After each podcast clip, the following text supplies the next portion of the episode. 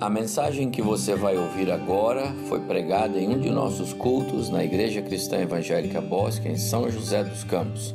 Ouça atentamente e coloque em prática os ensinos bíblicos nela contidos. Agora eu queria convidar você para abrir a sua Bíblia comigo no livro do profeta Naum. Eu disse pela manhã que eu queria usar um texto do profeta Naum. E eu vou convidar você para nós lermos no capítulo 1, os primeiros oito versos, e depois no capítulo 2, só um verso. Então, o livro do profeta Naum, capítulo 1, eu vou ler até o verso 8. Já achamos Naum aí na Bíblia? Um livrinho escondido, né? Três capítulos. Naum vem depois de. Lembra, ele veio depois de Jonas. Então, primeiro tem Jonas, depois tem o Miqueias aí na sua Bíblia, depois que vai aparecer o Naum. Tá certo? Dando início aí aos profetas menores.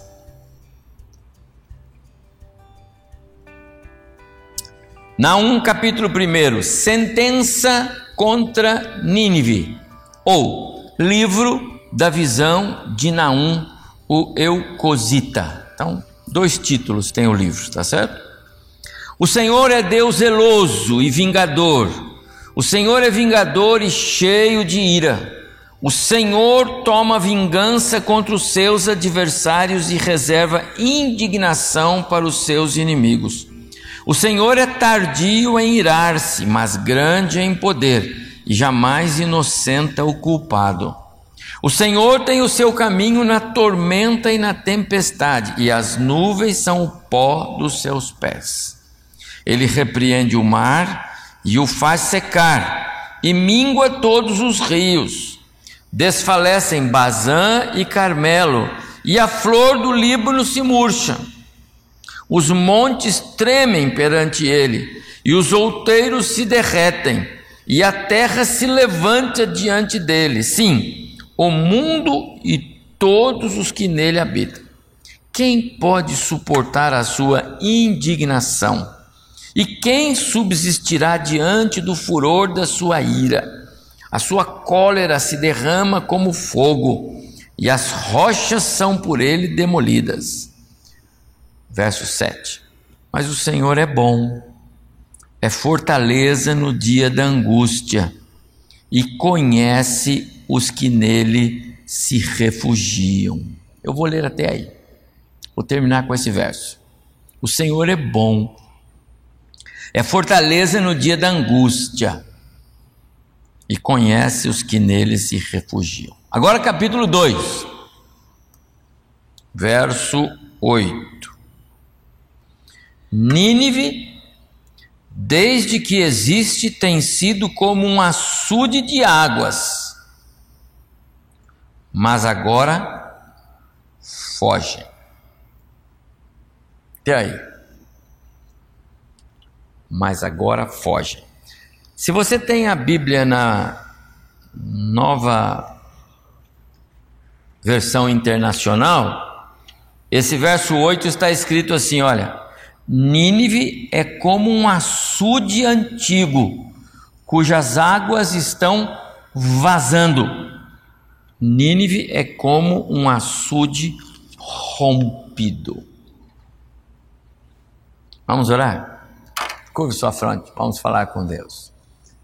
Aproveite para interceder por aqueles que você sabe estão acamados, talvez alguns dos nossos, como aí aguardando resultados de exames, outros já pegaram os resultados, alguns com a Covid, outros só com a influenza, e assim os nossos estão lutando aí com a saúde. Oramos por eles, que logo estejam todos bem, tá bom? Ore por você agora, pelo culto. Peça ao Senhor que o abençoe. Ele abra o seu coração para você entender a palavra. Você que está em casa, faça o mesmo neste momento. Fale com Deus. É culto ao Senhor. Peça a Ele, Deus, usa esse momento curto, porque o nosso culto é bem rápido, mas que esse tempo na presença do Senhor sirva de alimento espiritual para nós nesta hora.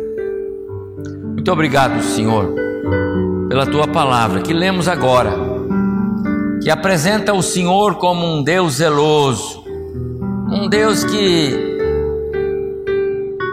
zela pelos seus, um Deus que não divide os seus filhos com este mundo, um Deus que vela pelos seus, um Deus que tem prazer em que os seus filhos andem em novidade de vida, um Deus que não nos quer enredados por este mundo. Por isso, Ele é um Deus que se ira e nós queremos, ó Deus, reconhecê-lo como esse Deus zeloso. Mas queremos também, ó Deus, reconhecê-lo como um Deus misericordioso, que o profeta apresenta como um Deus que é bom, reto, e sobretudo um Deus que reconhece os que nele se refugiam. Ó Deus, nós estamos caminhando na sua direção, nós nos refugiamos no Senhor nós confiamos no Senhor, esperamos no Senhor. E é nesse sentido que nós intercedemos agora pelos que estão enfermos. Irmãos queridos com essa Covid, irmãos queridos com gripe. Senhor, abençoa os lares que estão afetados por essa Covid nesse momento. Muitas pessoas. Não só os nossos irmãos aqui, as famílias da nossa igreja, mas os nossos conterrâneos aqui em São José, no nosso estado, no nosso país, pelo globo afora, Senhor, tem misericórdia de nós. Senhor, permita que isso possa passar logo, que nós possamos ter mais liberdade para os nossos encontros como igreja, para as atividades profissionais, escolares, acadêmicas, o comércio. Senhor, nos ajuda, nós carecemos do Senhor. Agora, Senhor, pedimos que o Senhor abra o nosso entendimento para a tua palavra. Queremos receber a mensagem do Senhor, aquilo que o Senhor já tem para nós. Senhor coloque nos nossos lábios e assim alcança o coração de toda a igreja e daqueles que estão conectados conosco nesta hora. É assim que nós oramos, em nome de Jesus. Amém. Amém. Quero falar com os irmãos um pouco esta noite sobre um tema que é bem comum aos nossos dias. Conversar um pouco sobre açudes vazando. E naturalmente que o meu tema não é açudes vazando, o meu tema é açudes saudáveis. Mas o que mais nós temos visto nos jornais e na TV nesses últimos dias são essas represas estourando por aí afora, não é verdade? Essas represas também são chamadas açudes. Açudes, quando estão vazando, estão anunciando alguma coisa. Aquela rocha que caiu em cima do, da lancha lá em Minas, é, segundo uns vídeos que estão passando por aí, é, uma grande quantidade de água caiu um bom tempo antes dela desabar. E aquela trinca parece que já é de algum tempo atrás, anúncio de que um acidente vai acontecer. Quantos irmãos se lembram lá da história de Mariana, não é? Em Minas Gerais, 2015. Aquilo foi numa época dessa, não é? A barragem que não suportou, estourou e até hoje tem pessoas desaparecidas, não é? Muita gente morreu os técnicos diziam que tinha vazamentos e que já tinham sido alertados mas as pessoas não fizeram caso. Em 2019, lá em Minas também, uma outra tragédia aconteceu em Brumadinho, com a mesma situação. E diziam também os jornais, a imprensa, que havia vazamentos, mas que não foram considerados. Açudes, barragens, represas são muito importantes no nosso contexto. Eles não represam a água ou outros é, dejetos, como é o caso das barragens de mineração, é, por acaso. Eles fazem isso para o bem-estar da comunidade. As barragens de água, as grandes represas geram energia, por exemplo. Né? É, abastecem as nossas casas com água. E a água serve para tirar sujeira.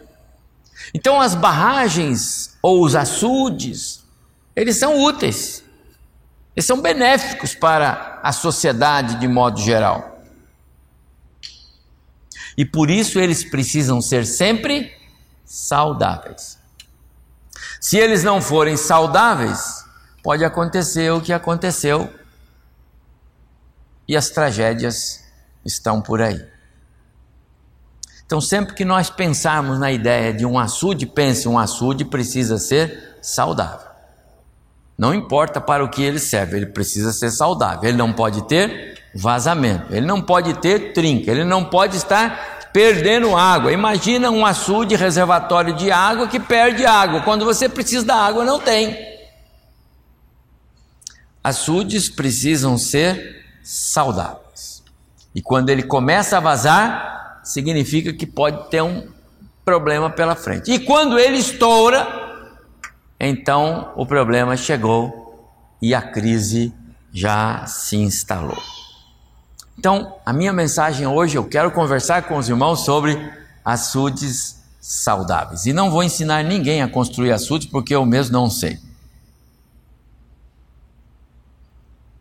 Mas o profeta Naum traz um ensino precioso para nós aqui no capítulo 2, verso 8.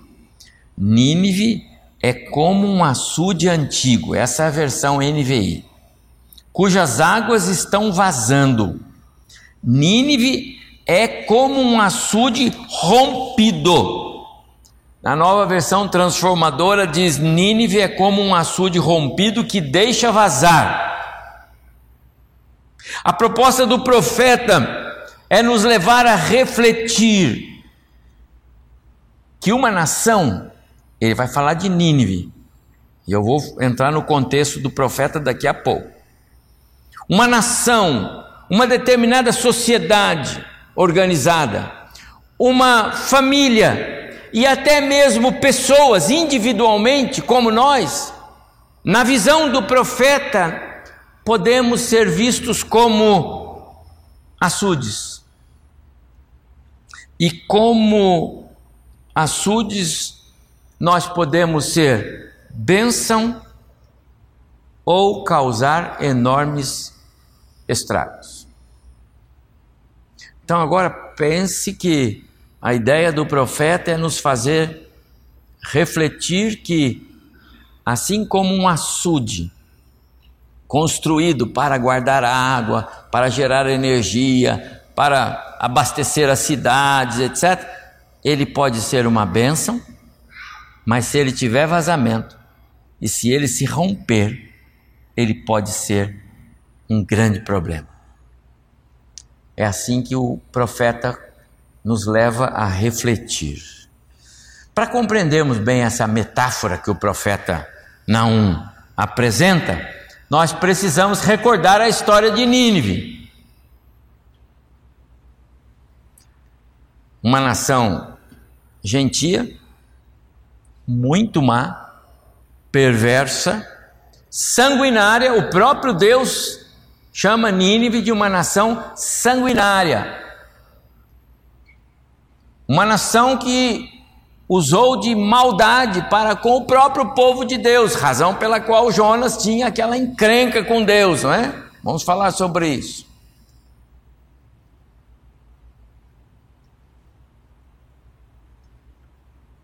Mas Deus deu uma oportunidade para Nínive. Apesar de todo o contexto negativo da cidade, apesar de ser Nínive uma nação e ela era poderosa, Nínive era a capital da Síria, lá no século VIII.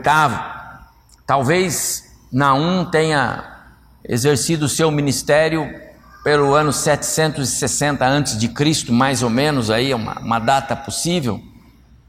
Isto porque o, o, livro de Jonas depois vai narrar a, a, a perdão, é, jo, é, Jonas tenha vivido no ano 760, porque Naum depois vai narrar a, a parte dele e aconteceu por volta do ano 630 ou 20, 12 houve a, a tomada de a destruição de Nínive. Então, é, Naum talvez, perdão, é, Jonas talvez no ano 760 e Naum 100 anos depois, 100, 120 anos depois.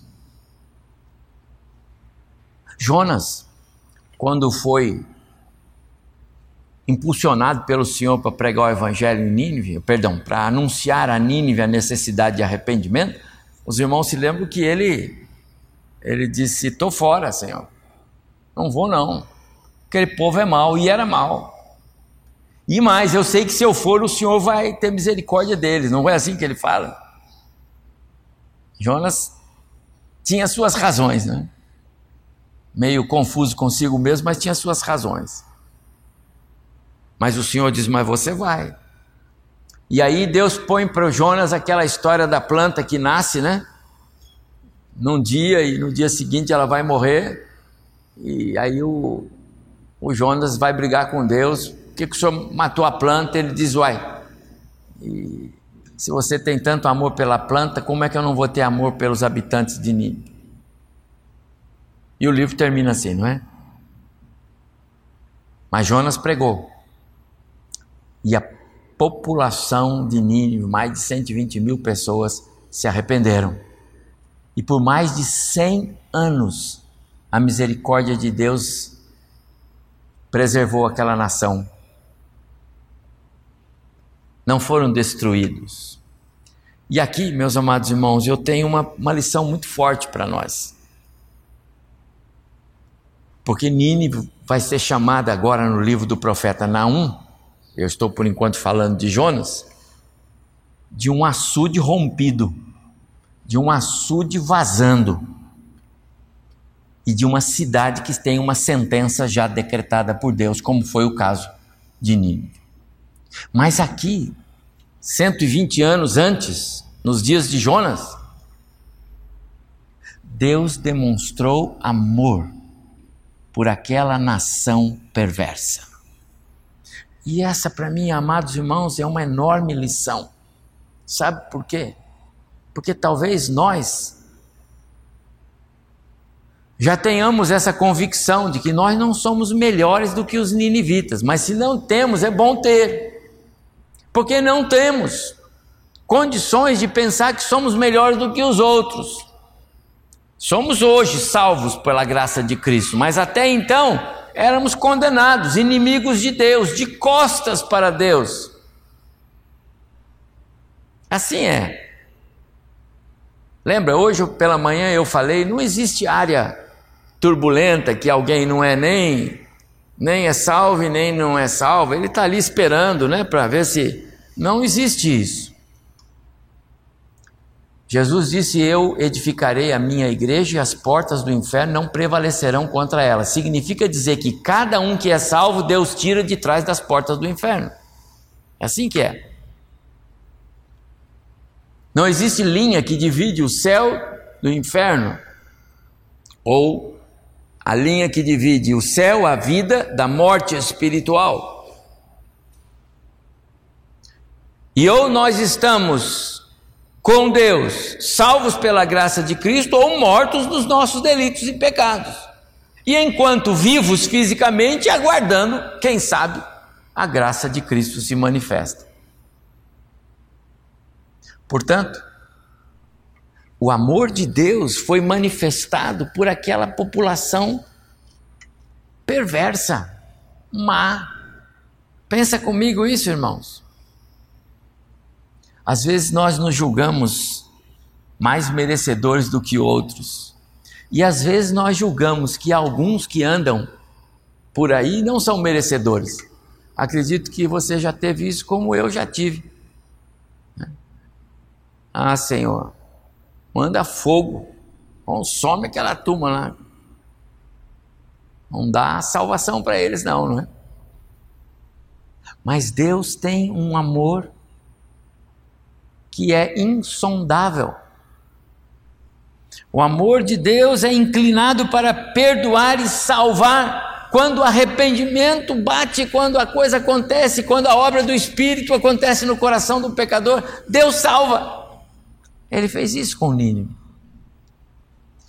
E é importante nós pensarmos nisso, porque esse mesmo povo que 120 anos antes recebeu um profeta teimoso, que não queria ir, que deu as costas para Deus, que brigou com Deus, que discutiu com Deus. Mas Deus disse: Você vai, rapaz, porque aquela cidade me interessa, vai lá. E essa cidade agora deu as costas para Deus. Interessante isso. Não sei como Deus administra, porque ele é soberano, é onisciente, ele sabe todas as coisas. Nós não sabemos, nós não sabíamos o que ia acontecer com Nínive 120 anos depois do arrependimento. Deus sabia. Nós não sabemos o que vai acontecer conosco daqui a alguns anos. Deus sabe.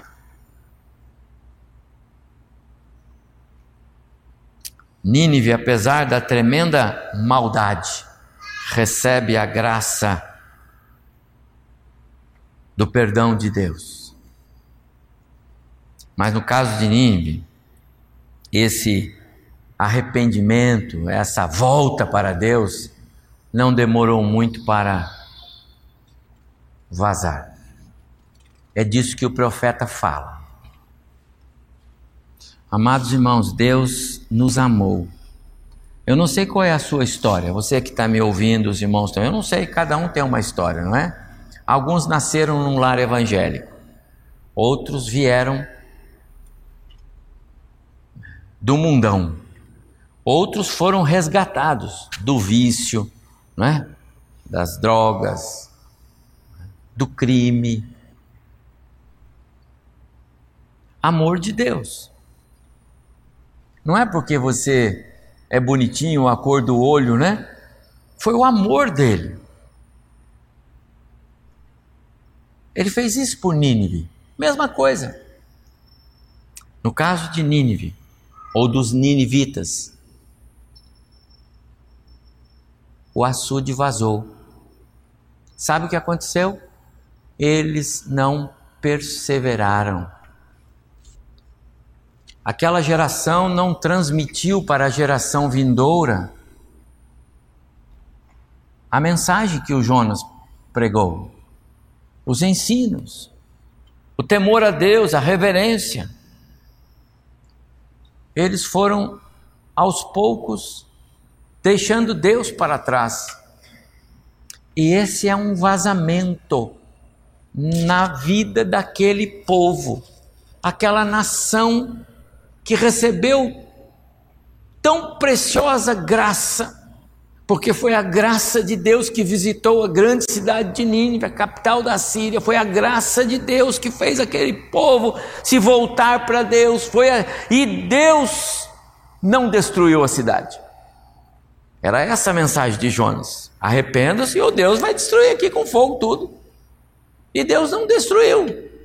Porque valeu a mensagem, valeu o arrependimento. Deus se, Deus se agradou do arrependimento dos ninivitas.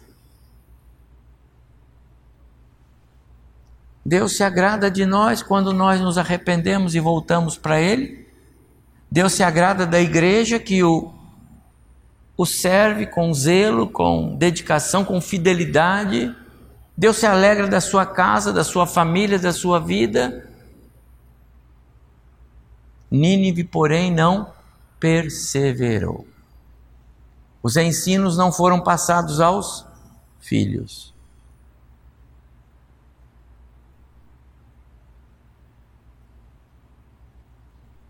Arrependimento dos pecados foi por água abaixo.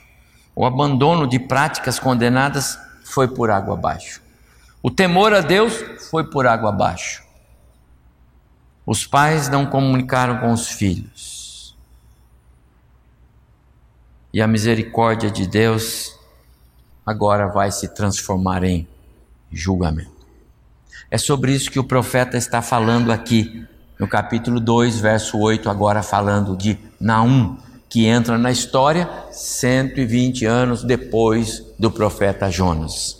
Nínive é como um açude antigo, cujas águas estão vazando. Nínive é um açude rompido. Vazamentos não detectados, não sanados, trazem o julgamento de Deus.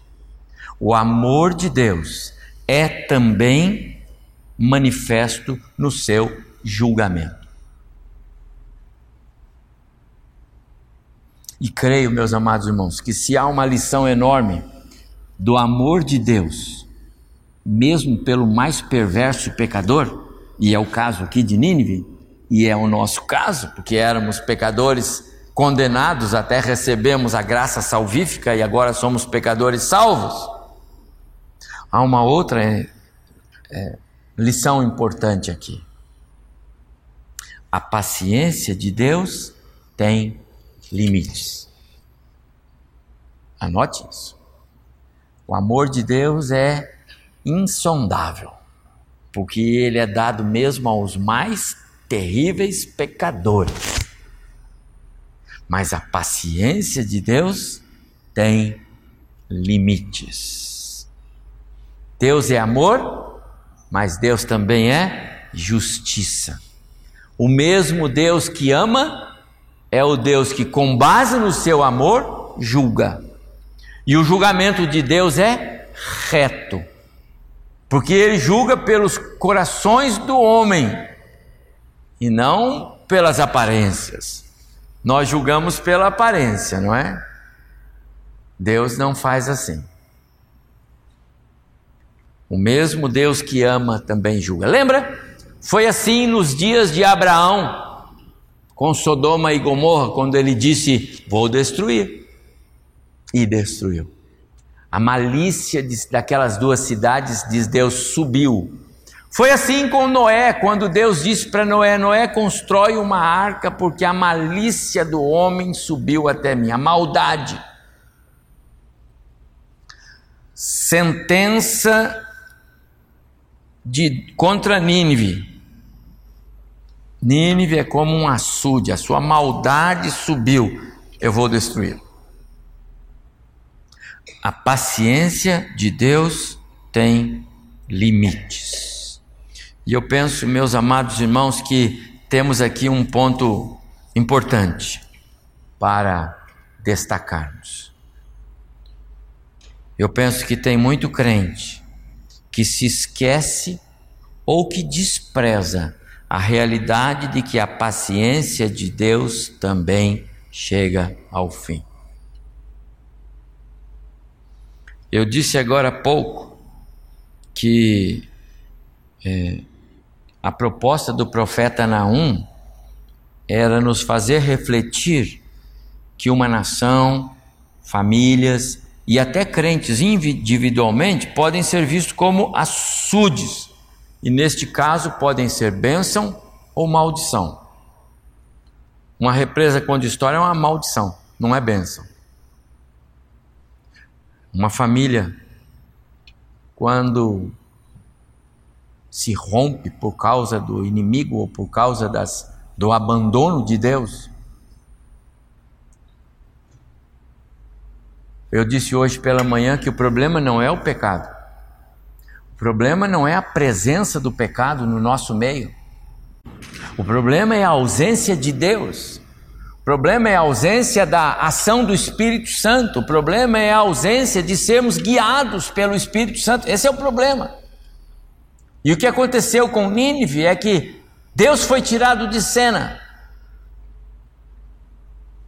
O açude começou a, a vazar. E agora eu estou chamando a atenção para um outro fato. importante. Tem muitas famílias cristãs que estão perdendo o foco de que a misericórdia de Deus tem limites. Seria bom, meus amados irmãos, fazermos uma reflexão. Como estão os níveis das nossas represas? Pense em você como uma, uma grande represa. Pense na sua família como uma grande represa.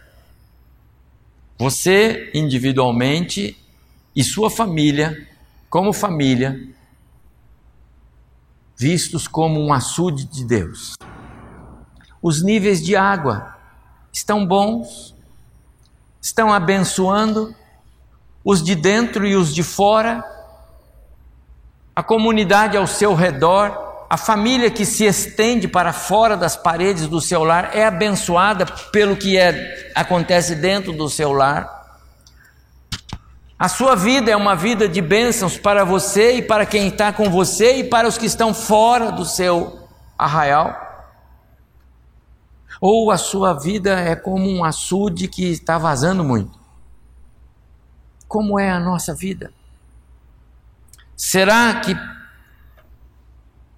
posso estar desafiando a paciência de Deus, vendo vazamentos acontecer e não cuidando deles?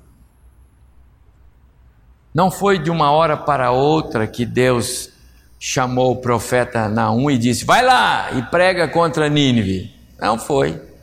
Lembra? Jonas esteve lá e 120 anos depois vai o profeta Naum. Como Deus faz as coisas, como Ele é misericordioso, como Ele é bondoso, como Ele é longânimo. A paciência de Deus é algo tremendo, amados irmãos.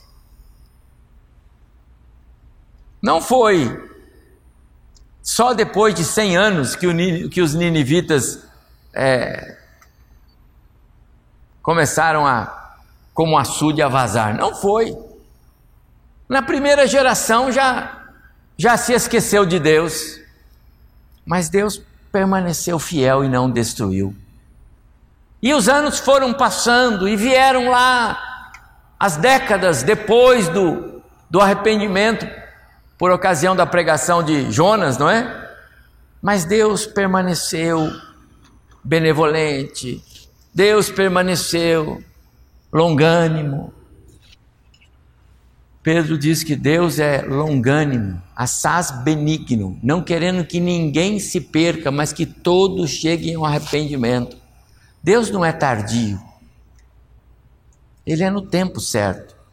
É que Ele tem o tempo em Suas mãos. Às vezes, meus amados irmãos, nós não percebemos. E às vezes nós somos como o povo de Israel no deserto. Paulo escrevendo aos Coríntios diz que todos comiam do manjar espiritual, todos bebiam da água que desciam da rocha, todos eram guiados pela nuvem de noite, que, que coluna de fogo, todos eram protegidos pela nuvem durante o dia que fazia sombra onde eles estavam. Então tá bom, Deus está contente conosco. Não, Paulo diz não.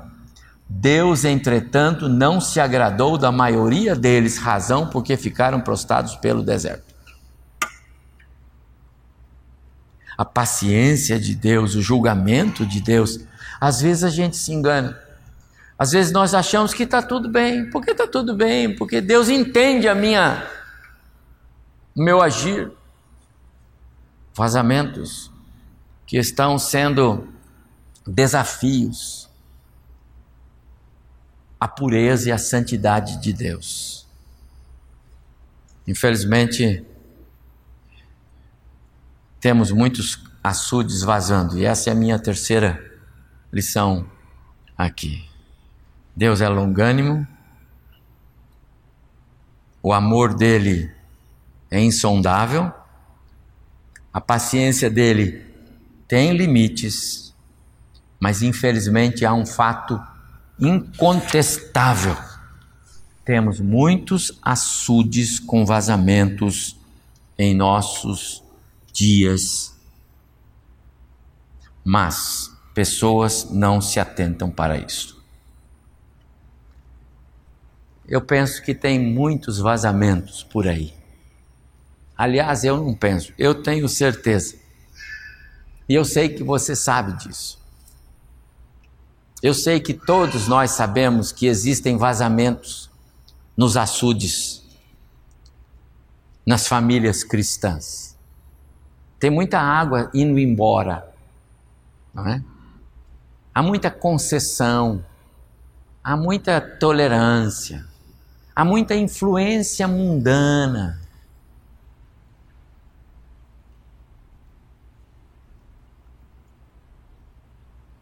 as pessoas estão perdendo é, conceitos basilares bíblicos.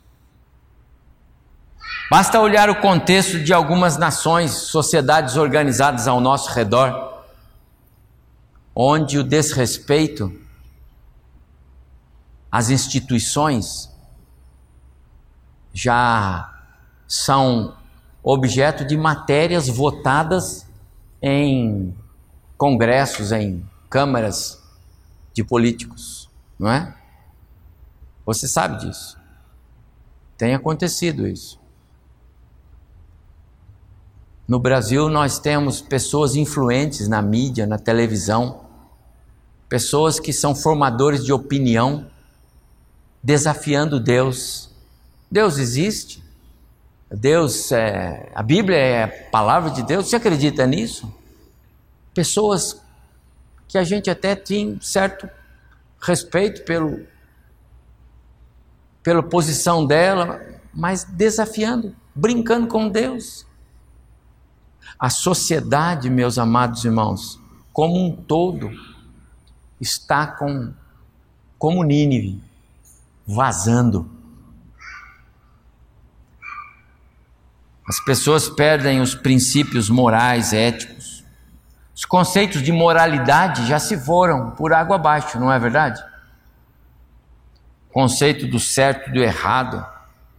Responsabilidades, responsabilidade para com a família, responsabilidade para com a sociedade e até para com a igreja. E os cristãos estão deixando de lado princípios fundamentais do evangelho. Isso tem acontecido. Não é verdade? Eu tenho certeza que todos vocês conhecem pelo menos alguém que já sentou com você aqui, que já caminhou na fé, alguém que você conhece que era sempre foi um, uma pessoa de bons princípios, mas agora anda em outra esfera. Aliás, nós temos nos nossos dias um evangelho mais atualizado, não é? é o evangelho mais moderno, que se adequa mais ao contexto, à moda, não é? Ele é menos crítico e mais abrangente. Ele é fundamentado no amor. Entendeu? Falei hoje de manhã sobre isso, né? Ele é fundamentado no amor. Então vale tudo, porque é o amor. Se Jesus estivesse aqui, ele não faria como você faz, porque Jesus era amor. E com base nesse falso é, testemunho de amor cristão, as pessoas se acham no direito de conviver com o pecado, consentir com o pecado. A mente fica cauterizada e o pecado passa a ser uma realidade. Não é assim? Infelizmente, uma constatação. Muitos açudes vazando e as pessoas não estão preocupadas com isso. Muitas igrejas concordando com princípios que nunca foram do povo cristão. Muitas práticas que você só via no mundo aí fora, agora dentro da igreja. Vazamentos não detectados. Mas sabe? Quando abre o olho, já era. Quando vai ver, o vazamento já não é um simples vazamento, é uma enorme fenda. Comentei aqui de manhã na aula ouvi de um pastor alguns anos atrás, e eu evoco aqui o testemunho do pastor Abimael, que sempre me acompanhou, e ele esteve comigo isso aqui há muitos anos. Ouvimos nós dois de um pastor dizer: Minha igreja não volta mais no caminho por onde andamos. Nós agora somos esse outro caminho. Eu ouvi isso. E às vezes tem famílias cristãs que têm que dizer, pastor, não tem volta mais. Deixe-me mostrar biblicamente o que são açudes que já estão com pouca água, porque estão vazando. Quero ser prático para chegar ao final. Açudes com pouca água são aqueles que nós identificamos quando a mensagem do Evangelho perde o seu valor, perde a sua eficácia. O coração do crente é como um açude. Mas quando a mensagem do Evangelho não desperta, não desafia e nem incomoda, ele entrou e saiu, ouviu por um e soltou pelo outro, não muda nada. Esse açude está vazando. A palavra de Deus perdeu o seu lugar de autoridade. Foi o que aconteceu com Nínive. Quando alguns lá queriam dizer: Olha, mas lembra que o profeta Jonas pregou isso, pregou aquilo, pregou aquilo outro. E aqueles que ouviam diziam: ah, Mas isso aí foi há algum tempo, agora isso não vale mais. E muitas vezes eu sei que famílias cristãs ouvem a mensagem e ao invés de serem incomodadas e desafiadas por ela, dão de ombro. Ah, isso não é mais assim. Sabe o que é isso? É um açude que está vazando. Sabe o que mais que identifica um açude que está vazando? Quando a presença do pecado já não incomoda tanto. Aprendeu a conviver com o pecado, então a gente vive. Luz e trevas, vivemos juntos. O pecado já não incomoda. E sabe, meus amados irmãos, isso tem uma consequência funesta na vida do crente. Sabe qual é? Não há confissão de pecado. Essa é a consequência. O problema não é o pecado. O problema é a não confissão do pecado e o abandono do pecado. Mas quando você tem que conviver com o pecado, você não pode confessar. Você tem que conviver com ele. Você, você fica sem graça diante de Deus, porque você convive com ele. Então você faz de conta que não vê. E se você faz de conta que não vê, você não pode confessá-los. E esse é um problema sério para açudes cristãos. Terceiro lugar, açudes que estão com pouca água são identificados quando um crente tem justificativas demais para continuar pecando. Como eu disse há pouco, é o amor. Jesus sempre agiu com amor, então eu tenho que agir com amor. Todo mundo faz assim, por que, que o pastor está dizendo que isso é pecado? De onde está dizendo isso? tem sempre argumentos. Quando nós usamos muita justificativa para continuar como estamos, é porque o açude está vazando. E açudes vazando pré-anunciam catástrofes. Também muitas vezes nós queremos convencer outros. E nós fazemos isso pelo discurso, porque os nossos atos são reprovados, então a gente convence pelo discurso. Muita gente tenta convencer outros que tal e tal conduta é correta, mas a gente faz pelo discurso, porque os nossos atos, nós sabemos, a nossa consciência acusa. Mas nós estamos com os açudes vazando, meus amados irmãos, quando a glória de Cristo é diminuída na nossa vida. Eu hoje, quando dei aula sobre a luta constante do crente, quem esteve aqui de manhã, uma boa lição escrita pelo reverendo John Barnett, eu falei sobre essa questão de muitas vezes nós combatermos ou queremos combater o, o mal, né, a perversidade, enfrentando. E Paulo diz: não é assim. Paulo lista todas as obras da carne.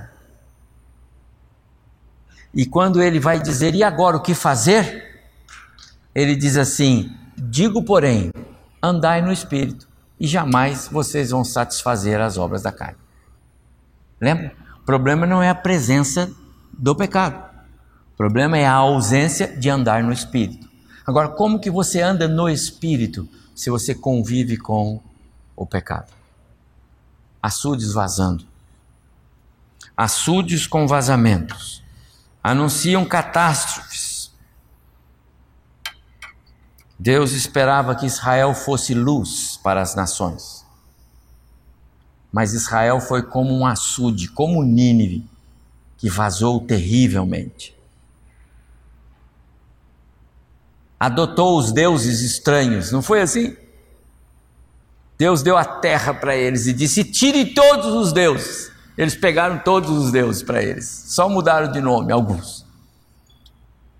Nós estamos pegando os deuses estranhos, muitas famílias cristãs, estamos pegando deuses estranhos, estamos trazendo para dentro de casa, dentro das igrejas, muitas vezes, açudes vazando, e não percebemos muitas vezes. Jesus disse para os seus discípulos: Mateus 5,16: Vós sois é, sal da terra, elas do mundo. Depois, no, no 16, ele diz: Assim brilhe a vossa luz diante dos homens, para que vejam as vossas, vossas boas obras e glorifiquem ao vosso Pai. Essa é a ideia. É isso que Deus espera de mim como pessoa, como minha família local, como minha igreja onde eu convivo. Deus espera que nós sejamos luz para as nações. Mas como ser luz se os açudes estão com pouca água? Como ser luz? Como abençoar se eu não tenho reservas? Como saciar a sede dos outros se eu estou sem água para mim? Porque vazou o açude.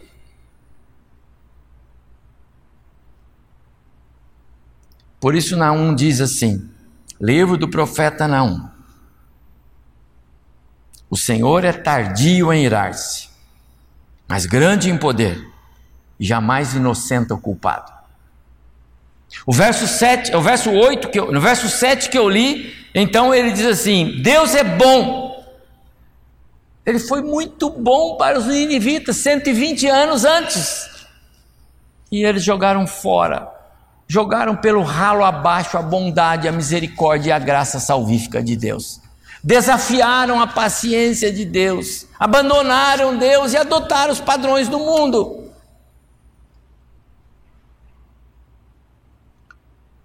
Naum diz que Deus é bom, a sua bondade alcança o pecador mais terrível. Deus é fortaleza, mas Ele é fortaleza e bom para aqueles que nele se refugiam. Meus amados irmãos, esta mensagem é um alerta para nós. A estarmos sempre atentos aos níveis dos nossos reservatórios. Nós temos muitas desculpas para dar para os outros e para Deus, se é que algum de nós tem coragem de dar desculpa para Deus, para justificar as nossas falhas com Deus falhas com a igreja, falhas no nosso compromisso. Nós temos muitas desculpas, mas isso mostra que os açudes estão vazando. E eu quero deixar com os irmãos então o desafio do profeta. Como estão os níveis de água dos nossos reservatórios? Faça uma introspecção nas paredes do seu açude. Não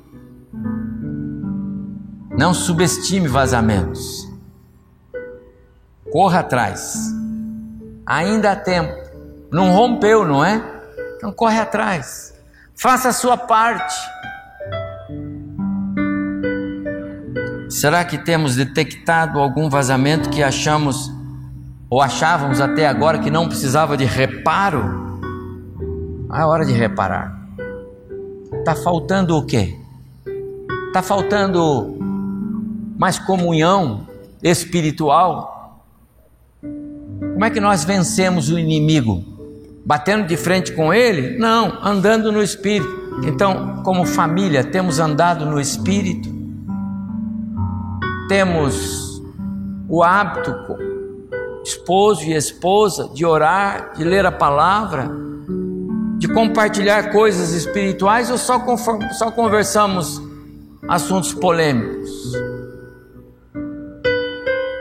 Os filhos têm recebido exemplo e incentivo para ter uma vida cristã saudável que agrada ao Senhor? Sendo essa figura bíblica uma verdade incontestável, eu tenho que dizer para os irmãos: cuidem dos seus açudes, individualmente e coletivamente, como família, cuidem dos seus açudes. Veja se está vazando, corra fechar. Sempre é tempo. O que Deus espera de nós como famílias cristãs é o que eu disse, é o que ele esperava de Israel. Israel falhou, não é? Sabe o que Deus espera de você? Que você seja um manancial de águas que jamais faltam. Vamos terminar juntos? Abra sua Bíblia em Isaías, capítulo 58. E eu quero que le... eu quero convidar você para nós lermos juntos esse texto. Esse texto cela essa nossa mensagem. É isso que Deus quer de nós como açudes. Risque, grave, Ponha no seu coração o desejo de Deus, a partir de hoje eu vou cuidar de todos os possíveis pontos de vazamento. Eu quero ser um manancial de águas que jamais faltam. 58:11 O Senhor os guiará continuamente, lhes dará água quando tiverem sede e restaurará as suas forças. Vocês serão como um jardim bem regado, como uma fonte, ou melhor, como um manancial, ou ainda como um açude que não para de jorrar, um açude cujas águas jamais faltam. Bênçãos para os que são da sua casa, bênçãos para os que estão ao seu lado, bênçãos para os que são seus irmãos na fé, para a sua igreja, bênçãos para os seus vizinhos, bênçãos para a nação. Que Deus abençoe o seu coração, meu prezado irmão, irmã, você que está conectado conosco. Que o Senhor faça resplandecer o seu rosto sobre vocês, que Ele os alcance e que vocês sejam de fato esse açude aqui, ó. 58:11 de Isaías. Uma fonte que não para de jorrar. Que Deus abençoe o seu coração.